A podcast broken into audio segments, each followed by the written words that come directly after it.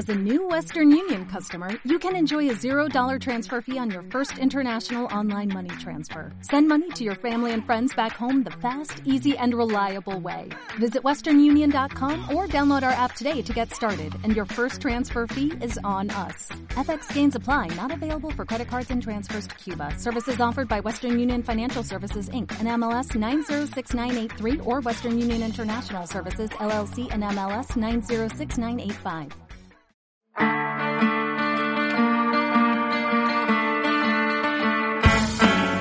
Archivos feministas. Archivos feministas. Hilando memorias y conversaciones entre amigas.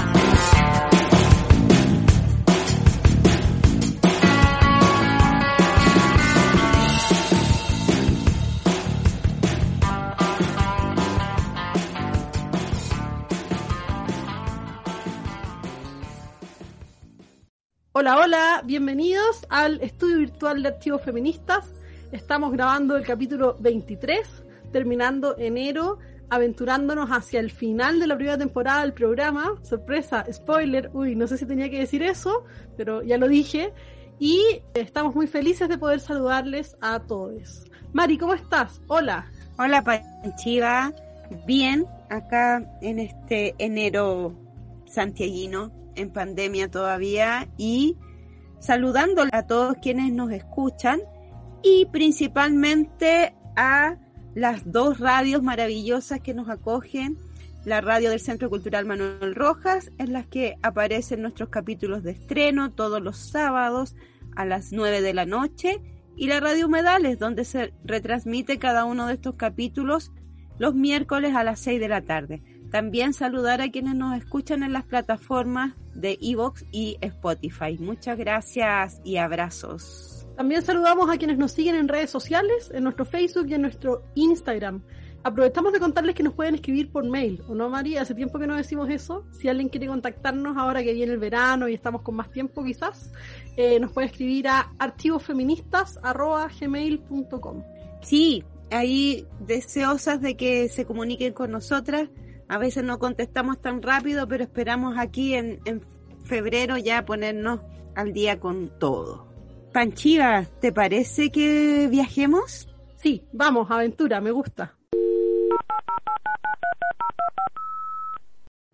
Queridas amigas de Archivos Feministas, soy Lucía y les agradezco mucho la posibilidad de poder viajar en el tiempo. Yo hoy día voy a viajar al futuro, al año 3021, que es un momento histórico en el que el patriarcado ya no existe en el mundo. Y se celebra su caída cada 19 de febrero, eh, se conmemora eh, el, primer, el primer día que fue en el 2052. Ese día, algunas mujeres y personas disidentes sexuales, feministas, muy radicales todas, situadas en lo que en ese entonces se denominaba Sur Global, se juntaron para realizar de forma coordinada una rogativa transnacional. Esta convocatoria originalmente fue hecha por personas del Caribe que se inspiraron en la revolución haitiana y que pidieron la liberación del yugo del patriarcado invocando a Cecil Fatiman. La convocatoria se propagó por distintos territorios a través de una mensajería encriptada, un sofisticado sistema desarrollado por hackers de todo el mundo entre los años 2000 y 2040. Y la acción que se realizó fue con música y danza en un día de eclipse mientras se hacía un llamado a la tierra para vengarse de sus opresores. En ese entonces el, patriarcado incluía racismo, sexismo, machismo, clasismo, extractivismo, colonialismo, capacitismo, gordofobia, etc. Una serie de injusticias. Quiero contarles que el 19 de febrero del 2052 se abrió la Tierra y se empezaron a autodestruir una a una todas las instituciones que concentraban poder. Dicen que el sonido fue ensordecedor, como nada nunca antes escuchado. Algunas personas intentaron incluso registrarlo, pero fue imposible. Tan solo con el primer estruendo que emergió de las entrañas de la Tierra, cayeron los edificios del sistema de la bolsa y, un, y, y, todo eh, lo que concentraba esa, eh, esa, esa instancia, ¿no? como era la bolsa, el control de la economía mundial. Los bancos, las cárceles siguieron esa primera caída. Se perdió todo rastro del endeudamiento, del castigo, de la acumulación monetaria. La palabra capital perdió absoluto sentido. Cayeron las empresas dedicadas al monocultivo, a la explotación vegetal y animal a gran escala. Todas las grandes empresas de tecnologías corporativas que durante años estuvieron desarrollando softwares y falsas narrativas de libertad, cuando en realidad eh, extraían datos de los cuerpos y manipulaban las mentes, se fueron desmoronando como si hubiesen estado fabricadas de arena. Las universidades que habían ejercido la violencia epistémica, los museos que habían robado durante siglos todo tipo de materiales vivos y no vivos, las empresas de automóviles, armas, electrodomésticos, las antenas y sistemas de transmisión de las grandes empresas que detentaban el monopolio de la comunicación. Todo fue cayendo a través de sutiles grietas o rotundos agujeros que se abrían en la tierra. Eh, este, este día, el 19 de febrero, se conmemora hasta el día de hoy, que es el 3021, y es un momento importante porque quiere dar cuenta de, de la fuerza feminista que hubo en un pasado remoto, hace más de mil años, y que permitió cambiar el curso patriarcal del planeta. Gracias por esta oportunidad de viajar en el tiempo.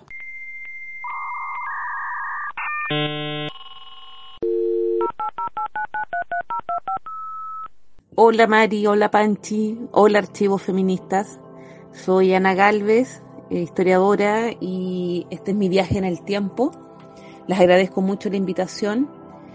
Me gustaría mucho viajar a comienzos del siglo XX y poder entrevistarme con las mujeres trabajadoras de ese periodo, trabajadoras en la fábrica, trabajadoras de casa particular, ¿no? Las sirvientas, como se les llamaba en esa época las trabajadoras sexuales o las prostitutas también de ese periodo, las comerciantes y todas aquellas mujeres, las lavanderas, las costureras, todas las mujeres, entrevistarme, poder hablar, conocer a las mujeres de los sectores populares que se ganaban la vida remuneradamente, fuera o dentro de sus casas, y preguntar cómo fueron desarrollando estas estrategias económicas de subsistencia, una vida que fue tremendamente dura. Me encantaría poder hablar con mi bisabuela, que fue la bandera, y preguntarle cómo fue su vida, cómo, cómo crió a ocho o nueve hijos, ¿no? Siendo la bandera.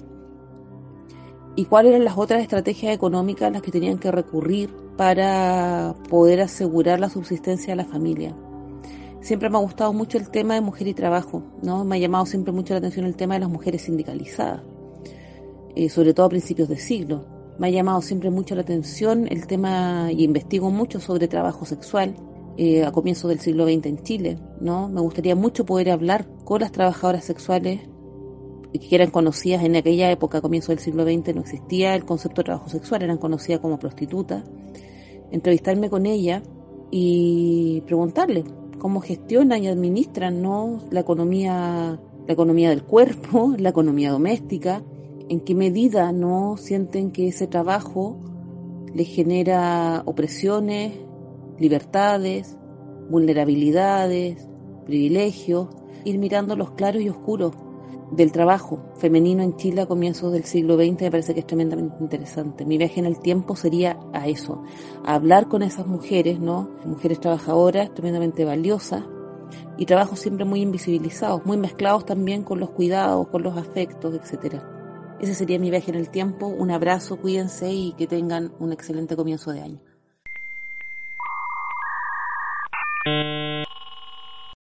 Tensionando nuestros archivos.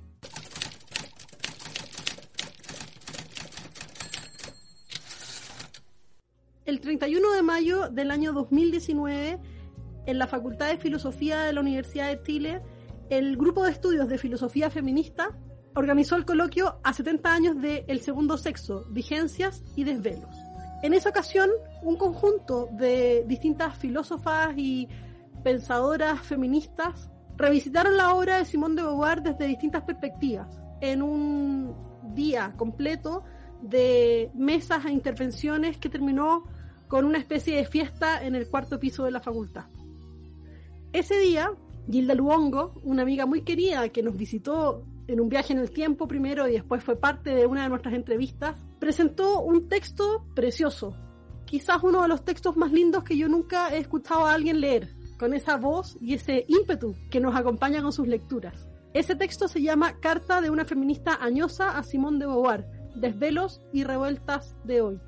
Hoy en Archivos Feministas vamos a hacer una revisión de este trabajo de Gilda Luongo. Les invitamos a buscar en nuestras plataformas el link que vamos a dejar para que las personas que están escuchando este programa puedan descargar el texto que está en Biblioteca Fragmentada. Y bueno, la idea es conversar sobre este trabajo que nos lleva a pensar desde distintas perspectivas la obra de Simón de Beauvoir, pero que es bueno, como el texto dice, como el título dice, es una carta. Entonces es una interpelación también a una Simón de Beauvoir imaginaria que se vuelve accesible, que se vuelve directa, con la que es posible hablar y reclamarle un poco también por su obra. Quiero detenerme un poco antes de seguir hablando del texto de la Gilda en el coloquio y en lo que significó. La verdad es que fue súper importante. Las organizadoras eran estudiantes de, de pregrado de filosofía de la facultad, que forman parte de este grupo de estudio yo pude presentar un texto también ese día y fue hermoso porque pude compartir la mesa con una amiga que también viajó en el tiempo que se llama Verónica González. No sé si se acuerdan del programa de una amiga que viajó a ver a, unos grupos de punk. Así que para mí leer este texto es tremendamente emocionante, es tremendamente emocionante también poder estar frente a un texto de Gilda, a quien queremos tanto. Bueno, y antes de darme más vueltas, Mari, cuéntanos tú un poco sobre sobre esta lectura y sobre tus impresiones en relación a ella. Sí, este es un texto, Panchiva, que tú me habías recomendado y que habías mencionado en más de una oportunidad en Archivos Feministas. Recuerdo que lo mencionaste con Gilda cuando la entrevistamos, así que fue un placer y un goce leerlo, como me pasa siempre cuando leo textos de la Gilda, que además me, me emocionan profundamente, me emociona mucho su manera de, de escribir me la imaginé con su voz, ¿no? Mientras lo leía me, imaginaba a, la voz de la, con la voz de la Gilda diciendo carta de una feminista ñosa, Simón de Beauvoir, em, con sus palabras. Ah, así que agradezco harto eh, haberlo, el impulso para haberlo leído. Obviamente recomendar que, que, lo lean a quienes nos escuchan. Es un texto corto además, son siete páginas, así que es súper fácil de leer pero son siete páginas cargadas de mm, pensamiento, de sentires, de reflexión, de una manera de acercarse a Simón de Beauvoir también que me gustó mucho, que es muy, eh, como es una carta, es muy cercana, ¿no? Es como, como la Gilda hablándole a Simón de Beauvoir y me hubiera imaginado ahí una conversación maravillosa entre las dos, pues sí Em, me imagino una conversación larguísima, ¿no? De muchas horas y, y ahí con muchas posibilidades, también con muchos caminos posibles. Em, creo que una bonita y potente manera de, de entrar a Simone de Beauvoir o de leerla o releerla, de mirarla desde un lugar amoroso, pero que no es sacralizado, porque también la Gilda la interpela y ahí me, me, la imaginaba interpelándola a, a Simón de Beauvoir, em, pero también eh, da cuenta de, distintos momentos en la escritura, la escritura larga que tiene Simón de Beauvoir, tanto a través de las novelas como de los textos como El Segundo Sexo. Ahí hay una clave que me dio la Gilda que me gustó mucho y que me hizo mucho sentido, que es que señala que, que piensa que sin estos textos autobiográficos de, de Simón de Beauvoir no hubiera sido quizás posible la reflexión del segundo sexo, es decir, cómo el segundo sexo también se alimenta de su cotidianidad, de sus prácticas, de su vivencia, y eso me, me pareció súper eh, interesante de este texto como, como, una, como una entrada también, ¿no? En términos de pensar las escrituras autobiográficas y cómo esas escrituras autobiográficas en el fondo eh, permiten también luego o le permiten luego escribir el, el segundo sexo. Entonces me pareció súper interesante porque creo que, que rompe un poco esta división que suele haber entre teoría y práctica o entre construcción de pensamiento y, y, dar cuenta de, las experiencias, ya sea autobiográficamente, otros soportes como la novela o otros relatos. Pensé mucho, por ejemplo, en La Mujer Rota, que es una novela que a mí me gusta mucho, Simón de Beauvoir. Eso diría yo como de mi primera vuelta de entrar al texto.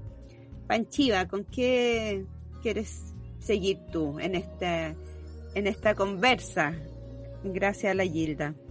Mari, sí, yo también pude leer el texto con la voz de Gilda.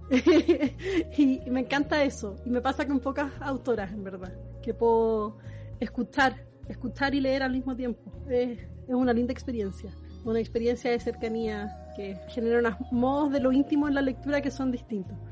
A mí lo que me gusta de este texto es la insistencia en lo autobiográfico, en la necesidad de pensar lo autobiográfico como una posibilidad para imaginar modos de estar en el mundo que se relacionen con los feminismos o que nos tensionen desde los feminismos o desde ciertas posiciones éticas y ciertas preguntas que tienen que ver con nuestros eh, desafíos y desarrollos feministas.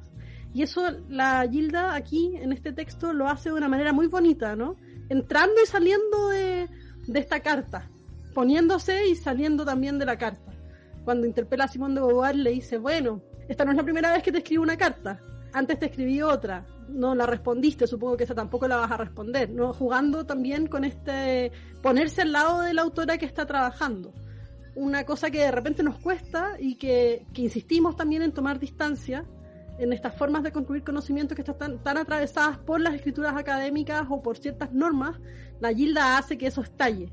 Arder, arder, arder, como dice la Gilda. Termina con eso para poder sentarse con Simón de Beauvoir y conversar. Y en esa conversación aparecen temas que son súper relevantes, como bueno, lo autobiográfico, la importancia de la política de los afectos, la importancia de pensar las diferencias y hacernos cargos de esas diferencias, entendiendo que no necesariamente nos van a separar, sino que podemos, o sea, tenemos que pensarlas, tenemos que ponerlas sobre una mesa, de repente ese ejercicio de ponerlo sobre la mesa puede resultar incluso un poco rudo, pero si no hacemos eso, estamos eh, destinadas a la, a la separación, digamos, ¿no?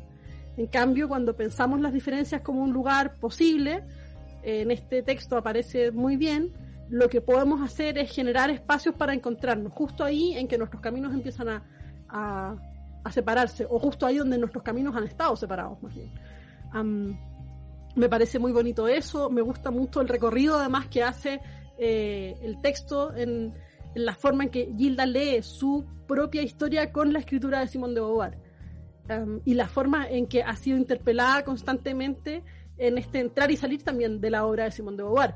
Gilda Luongo es una gran lectora de Simón de Beauvoir, ¿no? Y, o sea, alguien que lleva muchos años eh, involucrada con esa escritura. Entonces me gusta mucho la, la forma en que puede decir, bueno, cuando yo leí esto hace 10 años, lo leí de esta manera, ahora lo pienso de esta otra manera, esta, eh, son textos que me siguen interpelando y me siguen llamando desde distintos lugares y eso es súper interesante. Y esos distintos lugares tienen que ver con eh, el paso de los años, pero también tiene que ver con experiencias concretas de momentos contingentes que nos hacen o que nos tocan o que nos desvían de nuestras eh, estructuras más, no sé, esenciales, digamos, no estoy diciendo esencial en el sentido de lo natural, sino como eso que creemos que somos, em, pero hay cosas que nos, que nos sacan de eso que creemos que somos, hay lecturas que nos llevan hacia otros lugares y incluso esas lecturas pueden ser lecturas que ya habíamos hecho antes, ¿no? Entonces eso está muy bonito, como volver a leer, leer con otros ojos y leer con este paso del tiempo, porque claro, el texto todo el rato insiste en la idea de lo añoso, ¿no? Como la, la idea de la vejez que es una cosa que Simón de Beauvoir también trabaja mucho, ¿no? Como esta historia de una vida. Sí, hay, hay una pregunta que hace Gilda en el texto que me mm, que es una pregunta en la que también yo he estado pensando harto y sé que muchas otras compañeras, porque lo hemos conversado con distintas feministas y con amigas también, ¿no? Que, que esta pregunta, ¿dónde están las mujeres feministas viejas? ¿Qué pasa ahí? ¿No? En un movimiento masivo público hoy día que tiene un rostro que, tiende a ser bastante joven.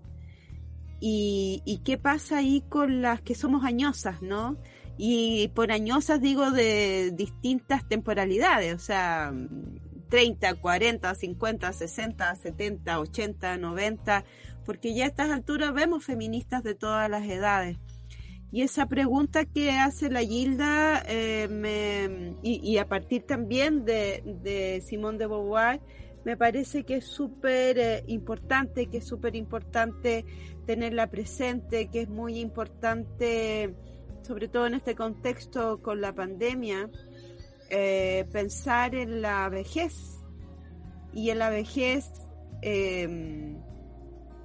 en, además en este em, contexto nuevo de, de virus, de encierro, de em, cuidados que son distintos incluso a los que tenía, estábamos habituados. Cómo pensarnos desde ahí, cómo pensar el feminismo también eh, en vinculado a estas problemáticas creo que es súper eh, interesante, ¿no? Yo sé que hay muchas amigas y muchas compañeras que están también, estoy pensando en la Ángela Epel, por ejemplo, que hablamos con ella en Archivos Feministas, que han estado pensando también en cuáles son hoy día los cuerpos que pueden estar en la calle, ¿no?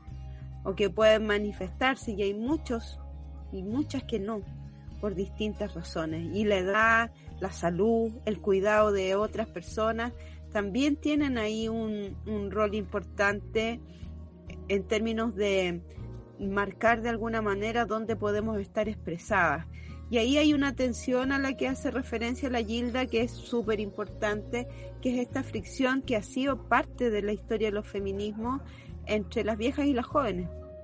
Y eso es algo que todavía no hemos logrado quizás conversar de una manera más abierta y amorosa, pero profunda también, porque son fricciones que se mantienen. ¿Cómo, cómo abordamos esta necesidad de, de contactos entre generaciones distintas, entre edades diferentes, entre momentos de la vida, me parece que es un, un tremendo desafío al que me convoca también las palabras y la, y la lectura de, de este texto de Gilda. Sí, yo creo que eso que tú estás diciendo, Mari, que está atravesando el texto, esta pregunta por dónde están, dónde están las feministas, em, las feministas viejas, va a decir la Gilda, las feministas añosas, también es una pregunta que, que repercute en este, dónde estamos, ¿no? Eh, ¿Cómo nos podemos pensar como feministas juntas, juntes? Y cómo podemos articular preguntas que nos permitan dar cuenta de esos modos de estar juntos que desafíen las lógicas de la vigilancia, que desafíen las lógicas de las exigencias, que desafíen las lógicas de la coherencia. Y ahí yo creo que es muy, muy bonito este gesto de hacer un coloquio de Simón de Beauvoir, ¿no? Porque claro, podríamos, eh, por un montón de razones, dejar de leer a Simón de Beauvoir en realidad, ¿no? O hay un montón de gente que, que dice, no, ya Simón de Beauvoir era demasiado burguesa, bueno, la, la, Gilda lo dice, ¿no? Era demasiado burguesa, es demasiado blanca, es demasiado europea, Sartre, no sé, ¿qué hacemos con Simón de Beauvoir? Y la respuesta es, bueno, sigamos leyendo Simón de Beauvoir, ¿no? Y la podemos leer desde distintos lugares y la podemos leer desde lugares más raros o menos comunes, o podemos tensionar algunas de las cosas, podemos no estar de acuerdo con todo, pero no podemos llegar y tirar una parte de la historia de los feminismos como si no, como si no valiera de nada. Y eso eso vale para las lecturas, pero también vale para los modos en los que construimos memoria y en los que nos encontramos con otros a partir de esos eh, ejercicios de memoria, ¿no? No pensar la memoria como algo que está fijo y no pensar la historia como algo que está siempre partiendo y que hay que eliminar lo anterior, ¿no? que es algo que nos pasa siempre y que es súper complejo también. ¿Te tinca leer? ¿Quieres leer? Porque te toca a ti esta semana. Sí, aquí con todo el placer leer un pedacito de este texto maravilloso de Gilda Longo. Sí, Bella Simón, la política feminista de los afectos obliga a sondear las zonas más crujientes de nosotras las feministas. Nos compele a mirar y revisitar nuestras acciones, reacciones cubiertas por emociones tan silenciadas. Nos llama a decir de manera que podamos escucharnos, sentirnos y entendernos benéficas desde nuestras diferencias, porque afortunadamente no somos iguales. Y aquí me lío a ti, querida Simón, enamorada de tu lema, pensar la vida, que implica no solo pensar, ni solo vivir, sino pensar la vida. Descubro entonces que en él hay una potencia política tremenda hoy, porque implica hacerlo en una intensidad que no puede dejar fuera los afectos y las articulaciones desde nuestras afectaciones múltiples, nacidas de las diferencias interminables que cubren nuestras pieles. Pero también pienso, a pesar de que tal vez no te agrade, intervenir este lema para agregar otro verbo poderoso, sentir. Entonces, no solo pensar, ni solo vivir, ni solo sentir, sino pensar, sentir la vida. Me gusta, me enamora y siento profunda un potencial revoltoso, rebelde en él, potencial que fractura los modos mercantiles de hoy, las conveniencias, los cálculos, los protagonismos miserables, los rendimientos y su productividad capitalista odiosa, mezquina, racional, avara, fría, cuantificadora.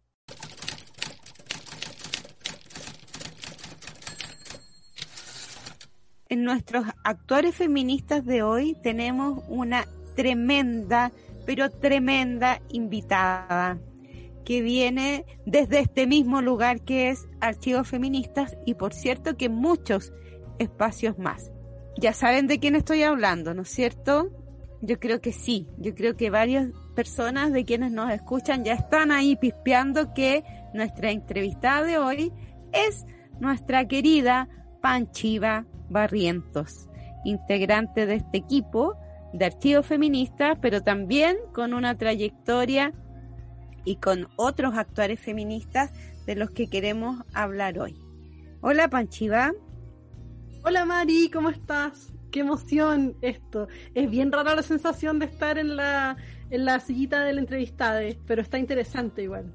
Ahora sabemos lo que le ha pasado a las amigas que han venido a vernos al programa en las sesiones anteriores. Y me parece ahí un ejercicio de horizontalidad pasar nosotras también por este ejercicio, por esta conversa, por esta entrevista. Así que vamos a partir con la pregunta con que iniciamos todas nuestras entrevistas, que más que pregunta en realidad es pedirte que te presentes desde el lugar que tú quieras y como tú quieras.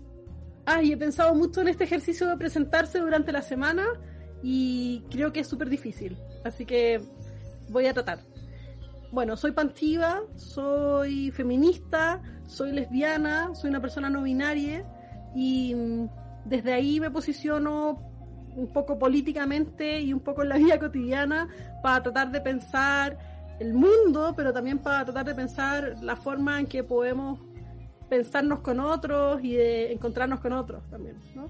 Estudié historia, hice el magíster de historia en la Tile y también hice el doctorado de filosofía en la Tile entonces estoy también parada en esa doble posición de la historia y la filosofía, nunca muy en la historia, nunca muy en la filosofía, un cruce disciplinar raro que también me pone en un lugar raro como profe, porque soy profe, entonces también soy de esta generación de profes jóvenes que están en el en ese pequeño abismo de estar dentro y fuera de la universidad constantemente, como estudiantes y también como, como personas que trabajan ahí bueno, soy parte del equipo de archivos feministas y eso ha sido una de las cosas más emocionantes del año, por lejos.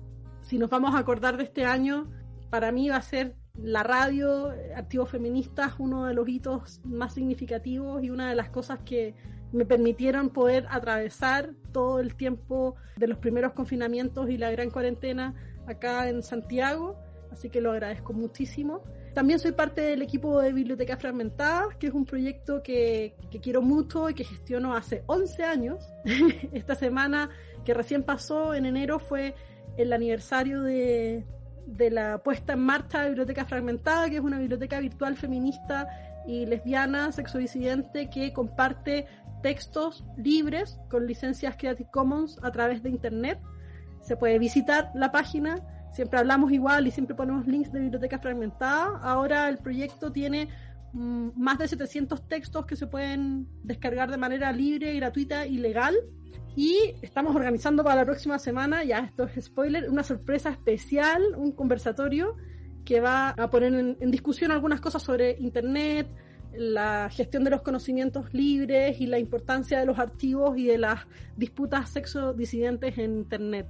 Así que también es una invitación ahí. Bueno, voy a, esa es como más o menos mi presentación. No sé si me di muchas vueltas, pero vamos a ver qué, qué aventuras nos traen tus preguntas, Mari. Tengo un poco de miedo. No, esta es siempre una conversación entretenida y, amigable, ¿no? Amistosa. Así que no, no, no, no tengas miedito. eh, porque lo vamos a pasar muy bien conversando. Y la primera pregunta, post presentación, ¿no es cierto? Es esta pregunta clásica que tenemos, que es, ¿cómo te acercaste por primera vez a los feminismos?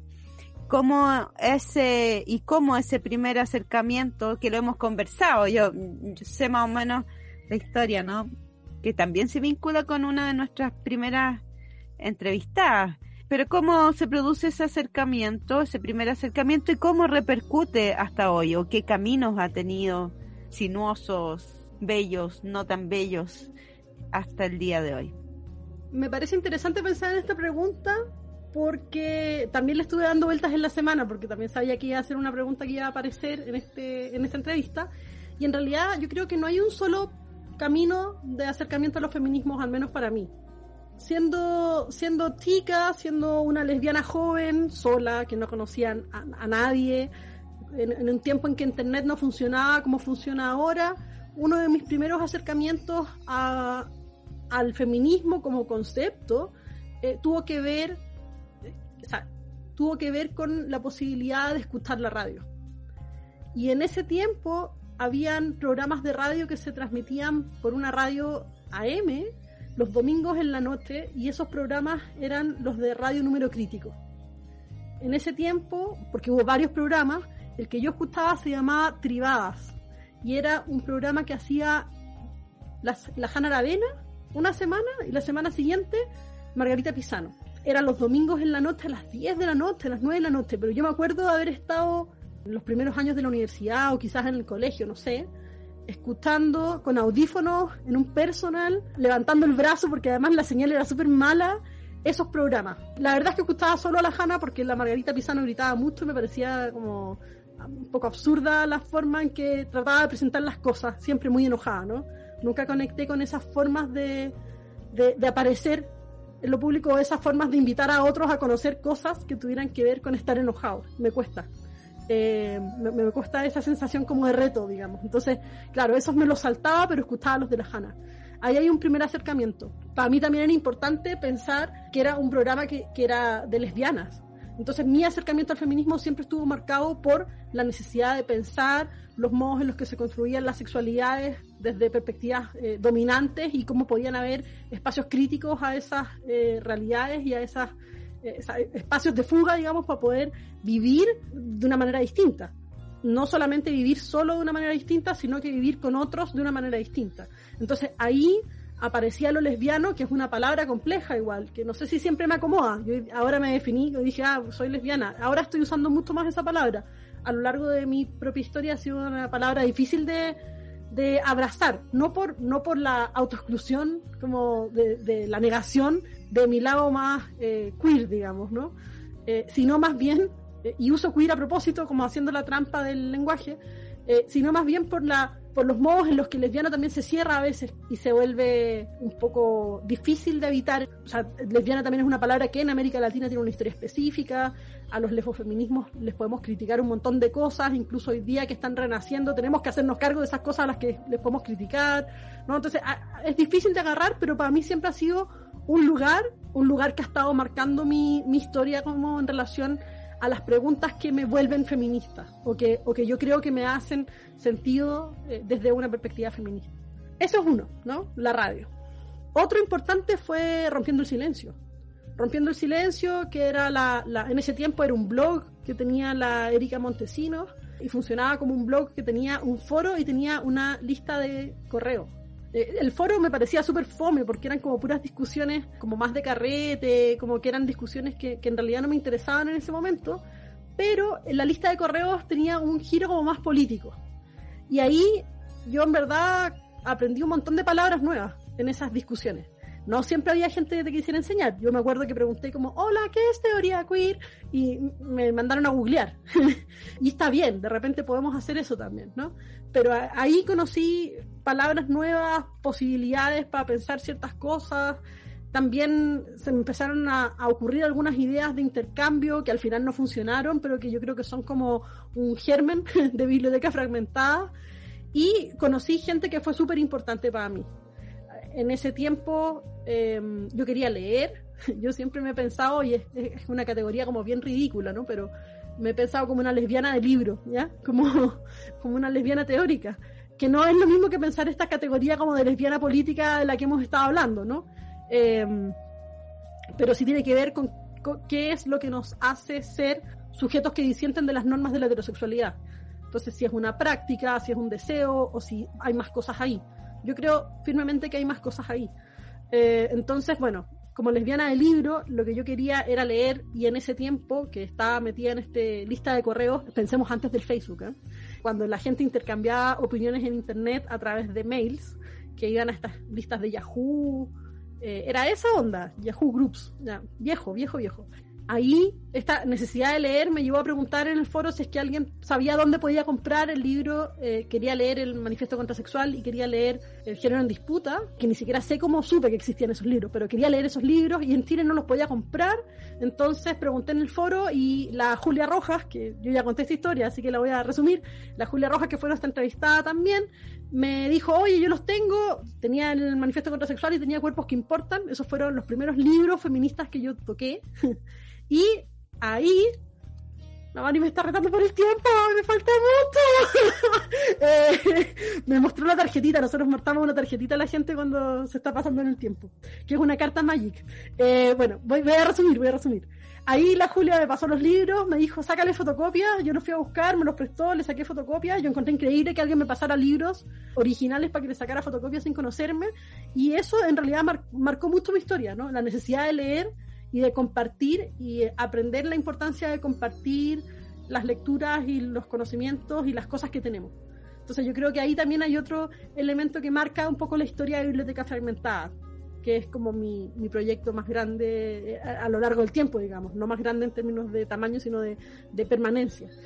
Y después, eh, esto yo no sabía si decirlo o no, eh, fui parte de la CUTS, y, y es súper complicado decirlo, pero también es complicado no decirlo, porque claro, mi, paso por la CUTS fue interesante para mí, me significó aprender un montón de cosas y posicionarme desde un lugar específico que me hace sentido todavía pensar en la categoría de disidencia sexual, que hoy día es una categoría compleja porque estamos diciendo disidencias, o mucha gente dice disidencias, como si fuera obvio que estamos agregándole al lado disidencia sexual. Yo creo que insistir en la palabra que es entera, ¿no? Disidencia sexual y no solo disidencias.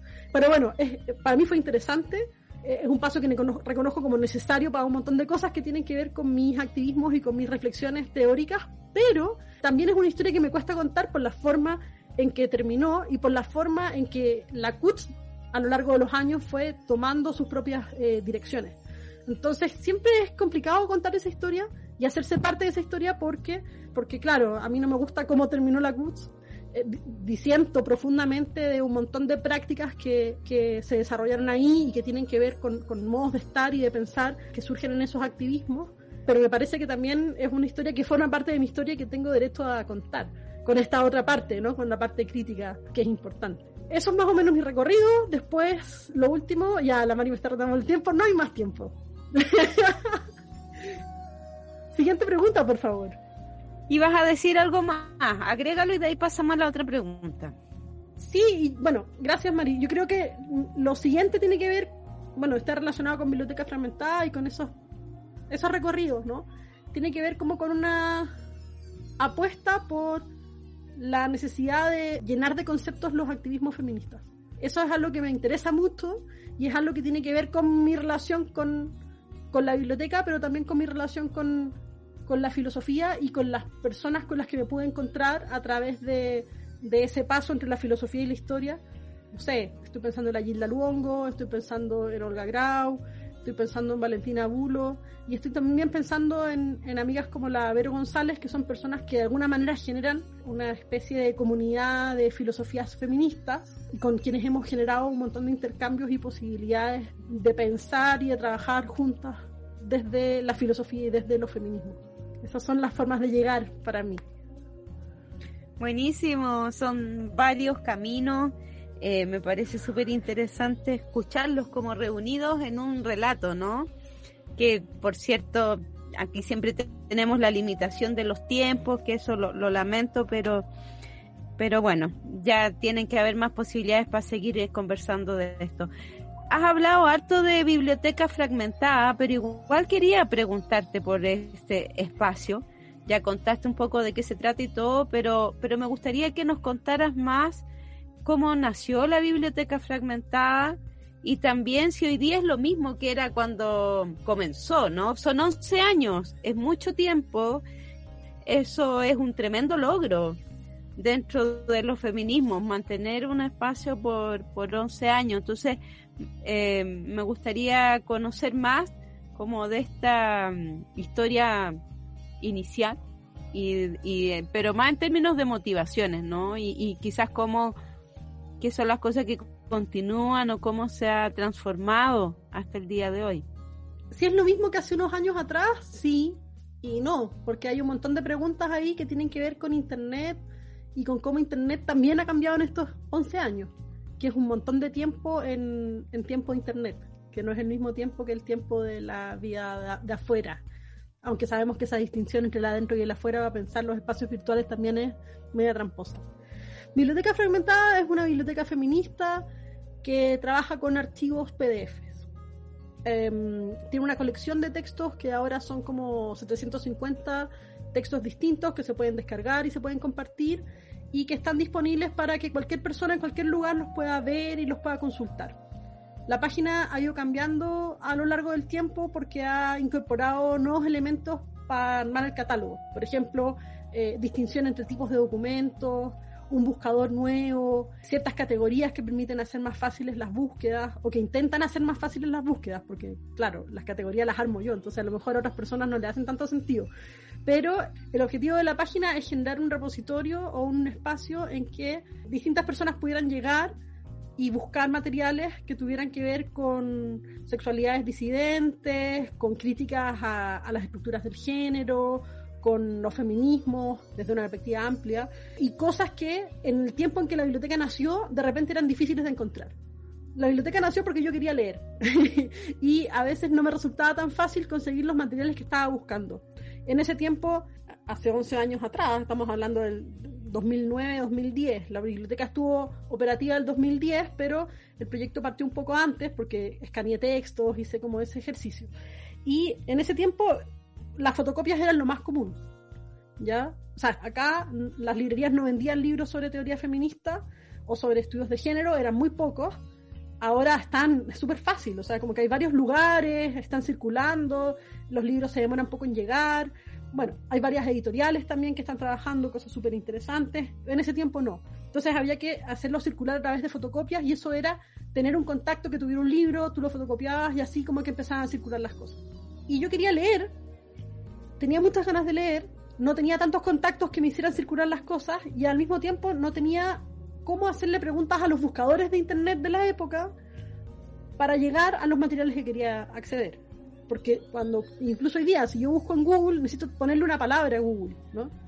Entonces yo le ponía feminismos o le ponía lesbianas, pero las entradas no me tiraban materiales que eran los que yo estaba buscando. Era demasiado amplio. Entonces me di cuenta que para leer había que haber leído, que es una que es una cuestión que al final es bien obvia, ¿no? O sea, una de las partes más ricas de los libros y que a veces uno se salta son los pies de página o son las secciones finales de la bibliografía, porque en el fondo eso te va armando una ruta que tú puedes ir recorriendo y encontrando cosas nuevas. Biblioteca fragmentada es un poco eso, o sea, está, está pensada en, esa, en ese sentido, ¿no? Es una especie de saco donde hay muchas cosas y la gente puede buscar y puede encontrar y hacer su propio recorrido temático en un solo lugar.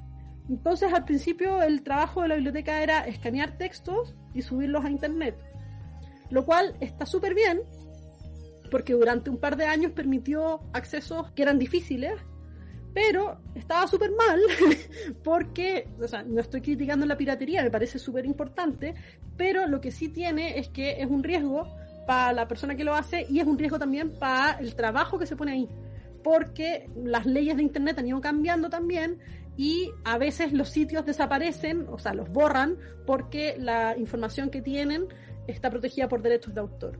Entonces, después de un, par de años de biblioteca fragmentada, que no podía circular tan masivamente, que no se podía publicitar tanto, que al mismo tiempo generaba, era mucho trabajo, se, transformó en un problema esta idea de que la biblioteca pudiera desaparecer porque tenía materiales con derecho de autor.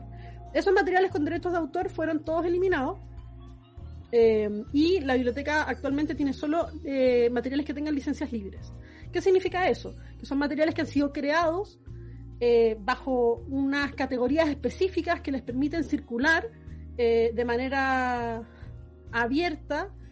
Son todos materiales gratuitos, son todos materiales que si no han sido editados con licencias libres, han sido enviados por sus propios autores, por ejemplo, no sé, eh, gente que escribe para un coloquio que dice yo no voy a publicar esto en ningún otro lugar, así que lo mando a biblioteca fragmentada y esos materiales están ahí.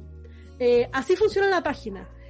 hoy día hay un montón de preguntas sobre, sobre cuáles son los sentidos de biblioteca fragmentada, si es que vale la pena seguir teniendo ese repositorio tal como ha funcionado siempre, porque Internet también ha ido cambiando, ¿no? Entonces quizás son otros desafíos que hay ahí. Y algunos de esos desafíos tienen que ver, por ejemplo, con la posibilidad de que la gente escribe a biblioteca fragmentada pidiendo ayudas bibliográficas, claro, y ahí es, ese es otro servicio del, de, la, de la página, ¿no? Como estudiantes que escriben o gente que, que escribe, y eso está súper interesante también. La idea era articular una especie de red de intercambio, por eso el eslogan de la página es Todos somos la red, y eh, difundir, compartir y leer. Tremendo trabajo ahí, el de Biblioteca Fragmentada, además es un espacio que creo que muchas ocupamos, ¿no?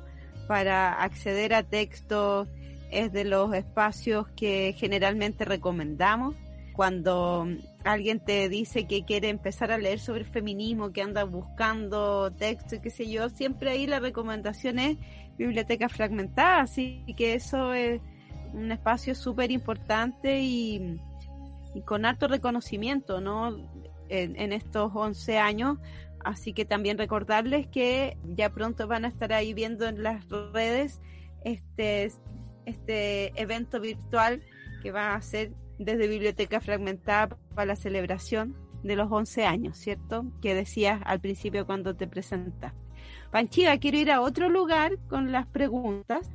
Y es una pregunta mm, que tiene que ver, esto generalmente no lo hacemos, pero, pero como hoy día estamos conversando entre las dos, que además somos las que hacemos archivos feministas, creo que nos podemos dar algunas licencias. Y mi licencia tiene que ver con que mm, estas son cosas que hablamos comentando el texto que, del que hablamos intencionando en nuestros archivos, que es el texto eh, de Gilda Longo. Y quiero ir ahí, quiero ir al lugar que tienen para ti las escrituras autobiográficas y cómo estas escrituras autobiográficas se relacionan con esta construcción de genealogías, de pensamiento feminista, de pensamiento crítico, y cómo eso eh, también se vincula con este eje que veíamos en cuando comentábamos antes el texto entre filosofar, pensar, sentir, ¿no es cierto? Y también convivir el feminismo o pensarlo, imaginarlo de determinadas maneras o con determinadas posibilidades que son múltiples, que son amplias, ¿no? Pero me, me gustaría ahí Espero que no haya quedado muy enredada la pregunta, como si quedó, me lo dices, eh, ¿cómo, ¿cómo ves esas posibilidades y esos cruces? Ay, gracias Mari por la pregunta. Bueno, me lleva a pensar en un montón de, de cosas diferentes. Voy a tratar de articular algo que sea, que sea más o menos claro. Para mí lo autobiográfico es un ejercicio de riesgo y como ejercicio de riesgo está en la base, digamos, de la posibilidad de pensar desde una perspectiva feminista no hay aproximación feminista sin, sin revisión autobiográfica, yo creo. Por eso siempre hacemos esta pregunta en archivos feministas de cómo llegaste tú a los feminismos, ¿no? Porque los caminos son siempre distintos y tienen que ver con nuestras biografías y tienen que ver con las construcciones de sujeto que vamos articulando en torno a nuestras propias experiencias y a los modos en los que el mundo nos toca en esas experiencias. Pero también, en mi caso, la reflexión sobre lo autobiográfico tiene que ver con mi trabajo como eh, filósofa feminista. Entonces tiene que ver con este doble lugar, ¿no? O sea, como con, una llegada a los feminismos como posibilidad de hacerse un mundo, de hacerse un mundo que tenga sentido para las experiencias que estaba teniendo, que tenían que ver con eh, pues, con, con, ciertas realidades ligadas a la gordofobia, realidades ligadas a, a los horizontes que, que, tienen que ver con lo lesbiano y con la articulación de un cuerpo lesbiano que además es un cuerpo específico, eh, raro, digamos, ¿no? Eh, no cualquier cuerpo, pero también tenían que ver con, con, ciertas preguntas que me llevaban hacia otros lugares y a la, a la necesidad de pensar con otros esas situaciones que, que me tocaban a mí, como cómo pensar algo así como una comunidad en un, en un contexto en que mi comunidad de referencia del momento era, eh, era súper distinta a lo que yo necesitaba o lo que yo estaba pensando o a las cosas que me pasaban, ¿no? En general, para muchas lesbianas la experiencia de, de, crecer tiene que ver con crecer en un mundo que no te hace sentido porque es marcadamente heterosexual, porque se articulan ahí un montón de estructuras que, que no resuenan en ti. Entonces ya, por un lado está eso, pero por otro lado está este horizonte que tiene que ver con, no sé, con mi trabajo de investigación, digamos, ¿no? se cruzan, por supuesto uno no termina siendo una filósofa feminista por nada, digamos, ¿no? Como que no termina siendo una filósofa feminista lesbiana porque sí, sino por las experiencias que te van impulsando hacia ciertos lugares. No tiene que ver con una cuestión esencial en el sentido de lo natural, sino que tiene que ver con una necesidad de, de sobrevivir, de hacerse un cuerpo teórico, de construir ciertas posibilidades de pensamiento que también repercuten en los modos en los que o uno cree o siente o espera que repercutan en los modos en los que podemos disputar, digamos, las experiencias mayoritarias para restarle cosas y para volverlas más dinámicas, ¿no? Hacer otros mundos posibles en ese sentido. Lo autobiográfico me toca en esos dos horizontes y desde mis investigaciones más recientes lo que he hecho ha sido articular un concepto que es memorias plásticas que surge en, en un diálogo ficticio, por supuesto, entre la idea de figuración de Rossi Braidotti, esta filósofa italiana bien delesiana, ¿no? Y bien, bien ligada al pensamiento de Spinoza, que trabaja la idea de, de pensamiento nómade, de sujeto nómade y de potencia también. O sea, como que la idea de potencia para Braidotti va a ser súper importante. Y la idea de plasticidad que va a estar generada por eh, Catherine Malabou, que en realidad no es que la invente Malabou, sino que la rescata desde un texto de Hegel y de ahí en adelante articula toda su filosofía en torno a este concepto. Entonces, del cruce de la idea de figuración y la idea de, plasticidad, surge este concepto inventado que es memorias plásticas, que es lo que he estado trabajando en los últimos años, y, es un concepto que busca posicionar ciertas eh, formas de escritura, ciertas formas escriturales del autobiográfico que se juegan en un borde que tiene que ver con la traición y la posibilidad de existir. ¿no? O sea, como son escrituras que surgen en contextos súper específicos, que son contextos activistas súper radicalizados, eh, o sea, feministas negras que están escribiendo desde dentro de los movimientos negros, pero que en esos contextos que exigen coherencia, que exigen eh, hacerse parte de una tradición, que son súper eh, demandantes en torno a, a, cómo se construyen esos sujetos políticos, en relación, por ejemplo, con la respetabilidad o con las imágenes del buen activista, de la persona comprometida, van a aparecer estas escrituras como formas que destruyen esos lugares que están al mismo tiempo intentando crear. Eh, entonces, me, interesa mucho esa figura de lo plástico en ese sentido, porque lo que hace es poder desmontar ciertos lugares esencializados de, de quiénes somos y de cómo deberíamos comportarnos en determinados momentos al pensar nuestros trabajos o nuestras reflexiones como activistas. Funciona haciéndose cargo de la noción de error, de las posibilidades de equivocarse, de las contradicciones, ¿no? de la posibilidad de pensar desde posiciones no siempre iguales a sí mismas, formas de acción o formas de poner en lo público ciertas experiencias que lo que hacen es ampliar las posibilidades de pensar a esos sujetos que supuestamente eh, deberían estar actuando de una manera determinada. Me interesa pensar lo autobiográfico como una potencia, ¿no? Como una forma de imaginar un estar en el mundo que se vuelve corrosivo porque lo que hace es tensionar esos lugares que supuestamente deberíamos ocupar poniendo o, más bien sacando de lo íntimo ciertas situaciones que son vergonzosas, ciertas situaciones que son difíciles de contar, ciertas situaciones que no son eh, las que tienen que ver con el éxito. En el fondo, lo que ciertas autobiografías lesbianas, feministas, eh, activistas hacen es contar las historias que nadie debería contar, ¿no? Pero es autocontar esas historias. Es, eh, es un ejercicio de exposición, es un ejercicio de riesgo, es un ejercicio que siempre puede salir mal y que sale mal un montón de veces, ¿no? Es un ejercicio que es doloroso. Entonces, en el fondo, lo autobiográfico pasa también por hacerse cargo de ciertas formas de estar en el mundo que no son fáciles y sobre las que no siempre eh, queremos insistir, pero que tenemos que volver a pasar por ahí para poder hacer que no haya otros sujetos que pasen por ahí, ¿no? O sea, como ya pasamos por aquí, hablemos de esto, porque si no hablamos de esto, esto se repite, ¿no? Si no hablamos de esto es como si esto no existiera. Si no hablamos de esto es como, como si no hubiera importado. Y en realidad hay millones de cosas que importan, que a veces no son las cosas que mayoritariamente importan, pero que sí tenemos que poder repensar, tensionar, articular de nuevas maneras y poder crear desde ahí posiciones de encuentro. Por eso es tan importante pensar la diferencia. Las cosas que nos hacen diferentes son las cosas que nos permiten reconocer experiencias de otros y en ese ejercicio de reconocimiento podemos empezar a pensar un mundo común. Si no, es imposible.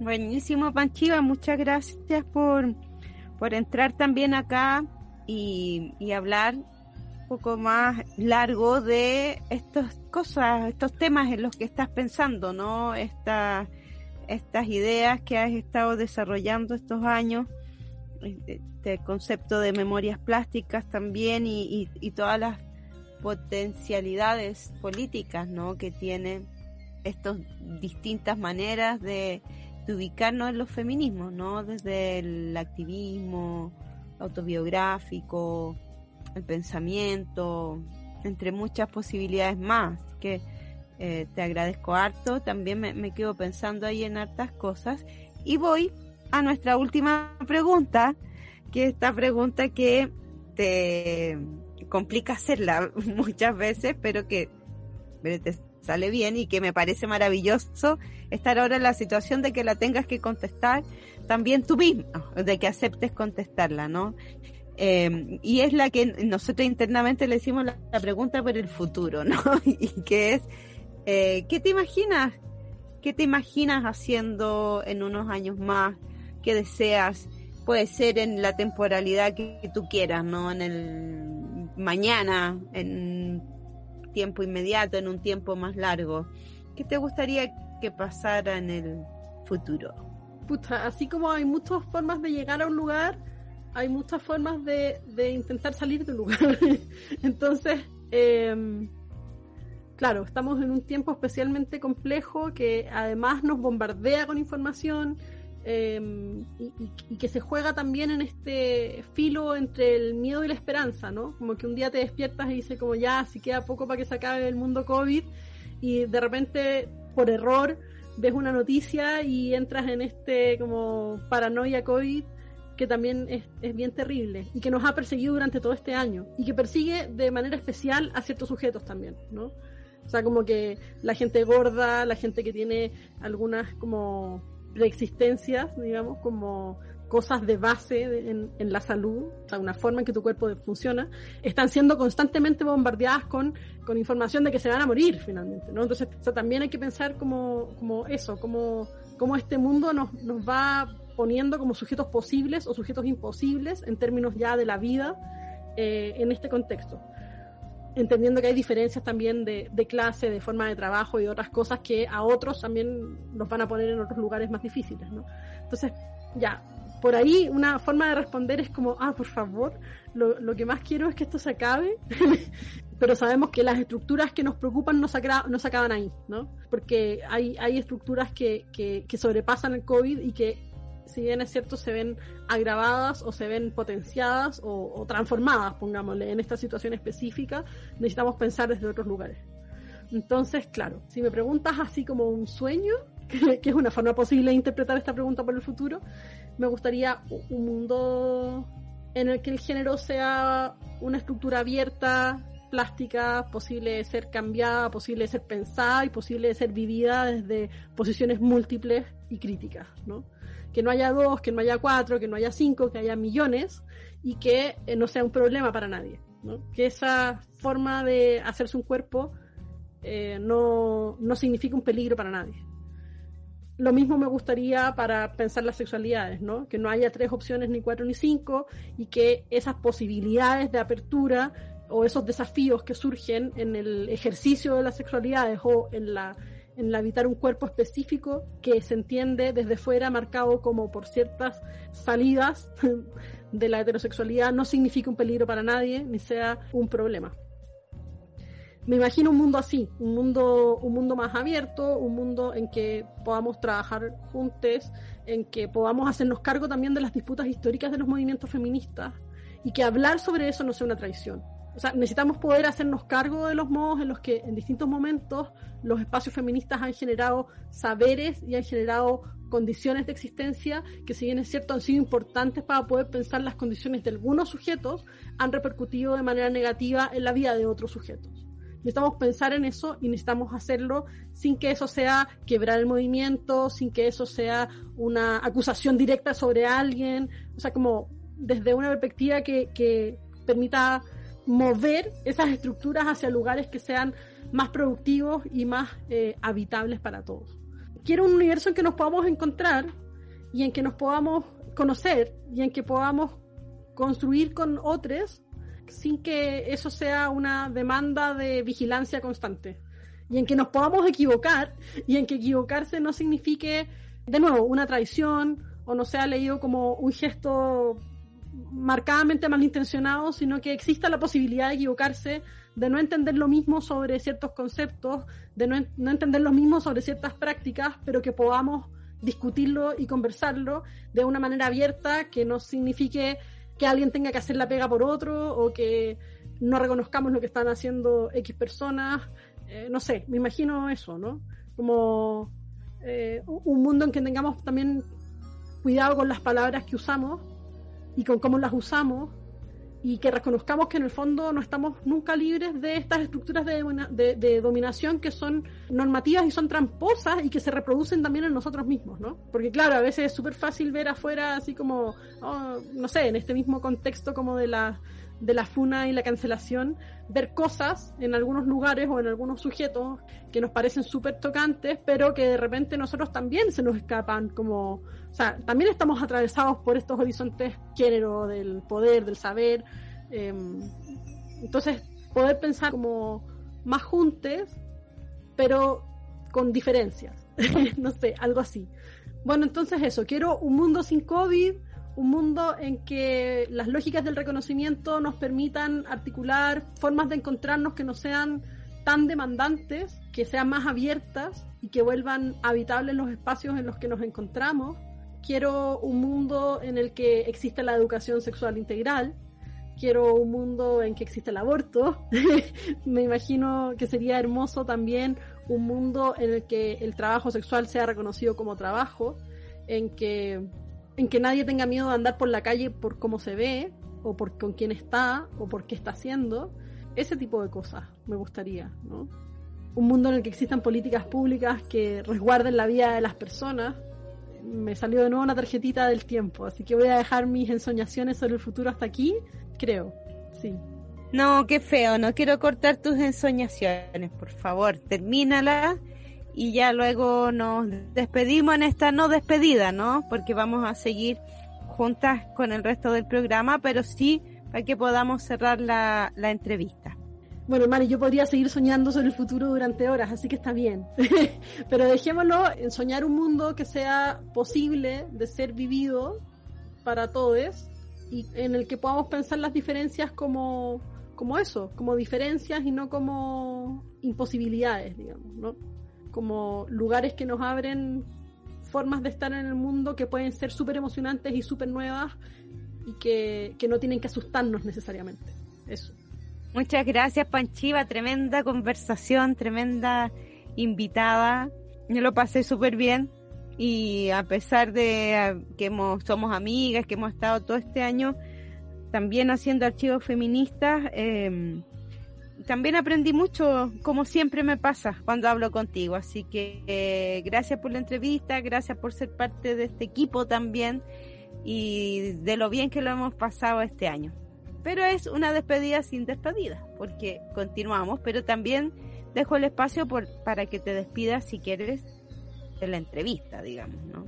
Sí, Mari, me despido de la entrevista, te doy las gracias por las preguntas y te doy las gracias otra vez por ser parte de este equipo por todas las cosas que hemos atravesado en el año, por, por la paciencia, por las cosas que hemos aprendido juntas y, por el apañe también, porque claro, eh, entrar al, al estudio virtual de archivos feministas es una aventura que se juega en muchos planos.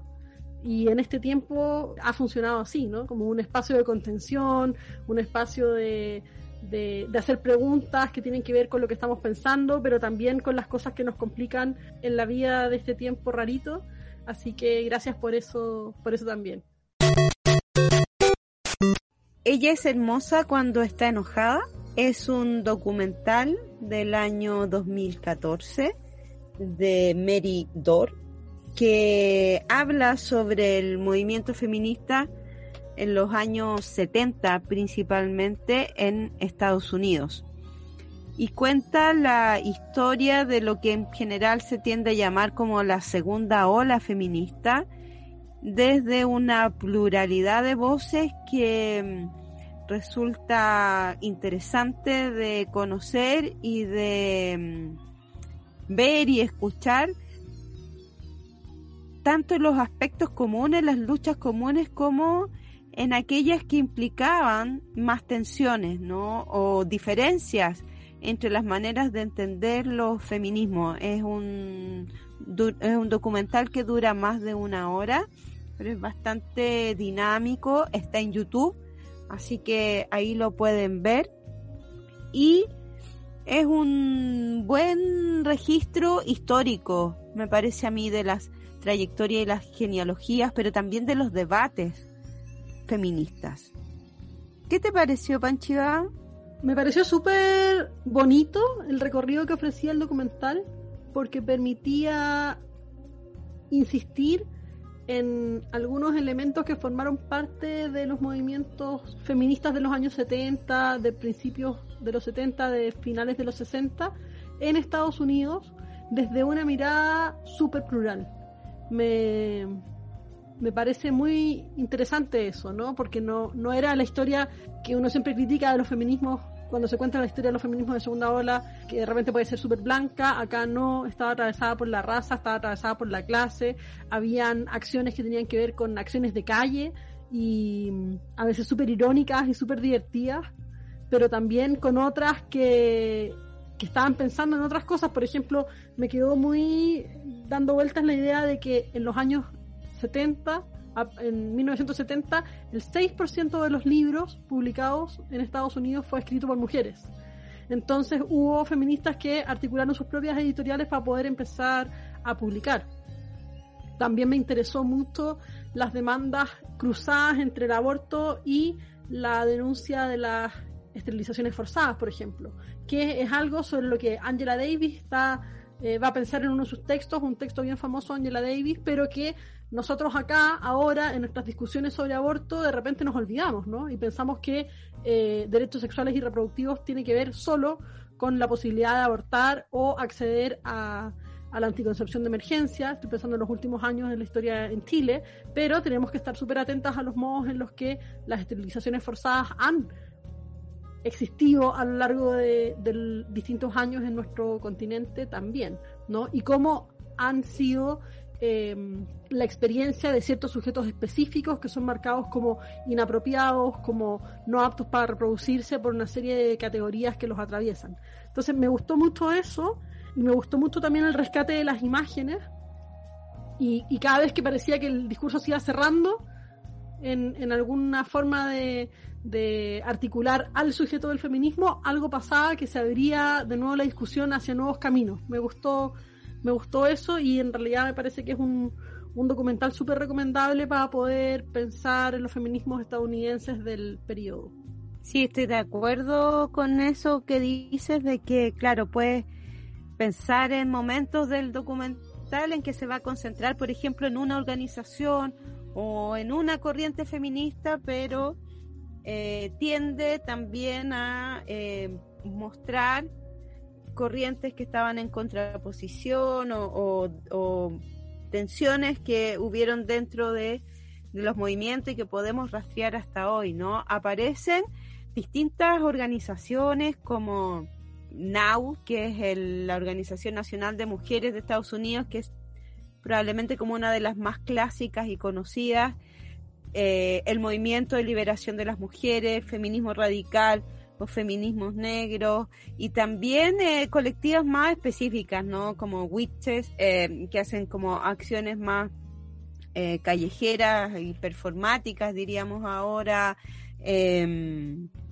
y el colectivo Jane, que es una de las historias tremendas y más significativas en torno a la lucha por aborto libre, pero también por la autogestión de, los abortos la, y el colectivo del libro de las mujeres de Boston, que mm, eso a mí es una de las partes que me emociona mucho porque mm, ese libro, Nuestros cuerpos, nuestras vidas, es un libro que yo he usado mucho y que en EPEF usamos mucho y hemos usado por muchos años y una maravilla de texto, ahí cuentan cómo lo hicieron, como, y que es muy notorio en el libro como parte desde las experiencias personales y, desde múltiples voces, pero también ver a las creadoras em, en los años 70 hasta ahora eh, es algo que me, que me emocionó mucho, además de las distintas temáticas y problemáticas que aparecen como que han ido cruzando las luchas feministas, ¿no? Aborto, Em, aborto libre, la mm, visibilización del trabajo o de las inequidades a las que sigue eh, sometida el trabajo femenino, digamos, o, las mujeres que trabajan asalariadamente, em, lo de la esterilización forzada me pareció también tremendamente importante y eh, también las leyes que, o la demanda de legislaciones que tenían que ver con la ciudadanía, ¿no? Y con el ser, eh, o el que las mujeres fueran y sean hasta hoy reconocidas como ciudadanas. Pero también los debates, los debates son muy interesantes, los debates con Betty Friedan, por ejemplo, y también aparecen, ¿no? Y aparecen en imágenes, aparecen hablando eh, Betty Friedan, Kate Millett, y muchas otras que, que, conocemos a veces por nombre o por textos que hemos leído que, que aparecen ahí em, en registros de los años 70, pero también muchas de ellas entrevistadas hoy también, en los 2000, ¿no? Y eso, eso es, eh, vale harto la pena de, de mirar. A mí me llamó la atención, Mari, lo actuales que son algunas de las demandas que estaban rondando los movimientos feministas en los años 70. O sea, pensar en la importancia que ha tenido en Chile la línea del aborto libre y que en los años 70 ya existía una línea del aborto que funcionaba de manera colectiva, las llamadas telefónicas, los códigos, eso está muy bonito y está muy interesante. Y nos hace pensar en esta línea de continuidad que hablábamos la semana pasada también creo a partir de, del tema del aborto en Argentina, no, no fue la semana pasada, la semana anterior, em, pensando en que hay luchas que son históricas de los movimientos feministas y de los movimientos de mujeres y también de los movimientos LGBT y más, que eh, es necesario estar constantemente pensando, ¿no? O sea, la articulación de espacios para poder publicar, para poder trabajar, para poder pensar juntas este, súper importante incluso hoy y son, o sea, por ejemplo, esas eh, demandas que aparecían en relación a la forma en que se articulaban los currículos de, los, de las universidades, de los cursos en las universidades que no tenían autoras, hoy día sigue existiendo y fue en parte una de las demandas del 2018 feminista acá en Chile. Cuando, cuando pasó esto del 2018 feminista, nos preguntábamos, eh, bueno, salir al campus y preguntarle a la gente si conoce filósofas feministas, cuántas conoce y a quiénes puede nombrar. Y era súper difícil, pero tú le dices a alguien, nómbreme cuatro, cinco, diez filósofos y está ahí, ¿no? A la mano. Son nombres que conocemos y que podemos revisar y a los que podemos volver una y otra vez. Pero algo pasa que no es eh, posible nombrar filósofas. Y también está lleno, y hay un montón de personas que han sido un tremendo aporte para la filosofía, para, de mujeres que han sido un tremendo aporte para la filosofía. Entonces hay que pensar ahí en, cómo esas eh, demandas son permanentes, digamos, ¿no? Y que no hay cosas que se, que se solucionen para siempre. Porque claro, a veces parece ser que, que las luchas eh, son progresivas y que son siempre hacia adelante, pero en realidad tenemos que pensar que, que, la historia nunca es solo para adelante, entonces que hay luchas que se van repitiendo, que a veces cosas que se logran que después se pierden. Ahí hay que pensar harto sobre eso y este documental me parece que sirve muy bien para poder hacer ese tipo de preguntas. Sí, a mí eso me impacta harto también. Por un lado, como mirar estas luchas en su trayectoria larga, pero también lo difícil que es darse cuenta de que hay muchas de estas de estos problemas que han sido develados por los feminismos que, que se mantienen hasta el día de hoy, ¿no? Eh, hay alguien que dice al principio del documental y, es algo que, yo también pienso que es, todas estas ganancias y estas demandas de derechos, en términos de los derechos sexuales y reproductivos, derechos civiles, derechos políticos, etcétera, siempre están en tela de juicio y, nunca son ganados completamente. Entonces, en mismo Estados Unidos, las leyes y las legislaciones en torno al aborto están permanentemente también cuestionadas y, en revisión, ¿no? O hay que defender muchas veces cosas que se habían ganado. Eso me parece eh, bien interesante de, de ver.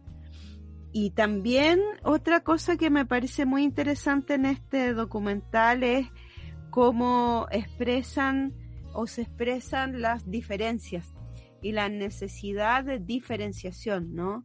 Eh, cómo está expresado las voces por ejemplo, de las feministas negras que están entrevistadas, pero también de latinas residentes en Estados Unidos, de migrantes, de mujeres eh, trabajadoras, también de mujeres académicas o, de mundos que pueden estar más vinculados a los sectores medios, pero cómo esta necesidad de, de diferenciar pero también de generar alianzas ha estado permanentemente presente en las trayectorias em, de los feminismos, em, como el lesbofeminismo, por ejemplo, lucha fuertemente por ser visibilizado, pero también por diferenciarse, eh, las reticencias a eso, que todavía las podemos rastrear y, y que siguen apareciendo una y otra vez. Em, esa mm, necesidad de entrar y salir de los feminismos, ¿no? Hay, hay varias que dicen que en algún, más de algún momento se fueron y luego vuelven.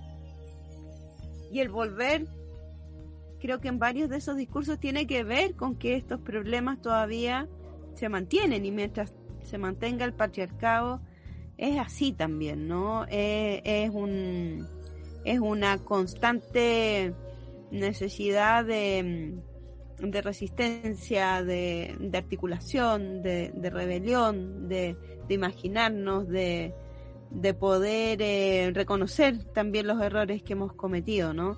Es súper interesante eso también como está expresado en este, en este documental les dejamos entonces súper invitadas a, verlo, ¿no? Vamos a dejar el link. Está en YouTube, un registro que realmente vale, vale mucho la pena.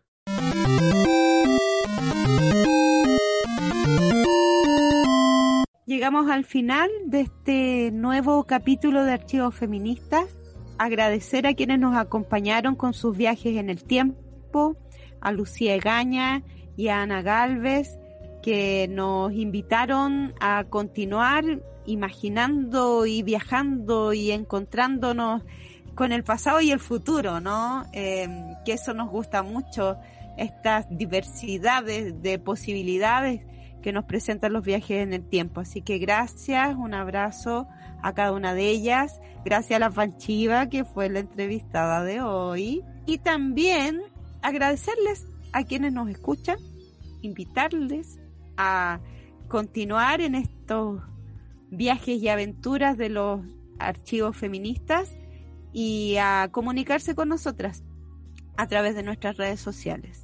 Le mandamos un abrazo también, Mari, a las radios, a todas las personas que hacen posible que Archivos Feministas salga al aire a través de la radio del Centro Cultural Manuel Rojas y de la radio Humedales.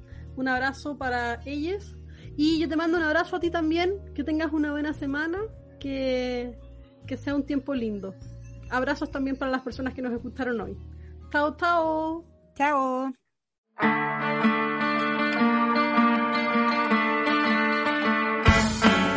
Archivos feministas.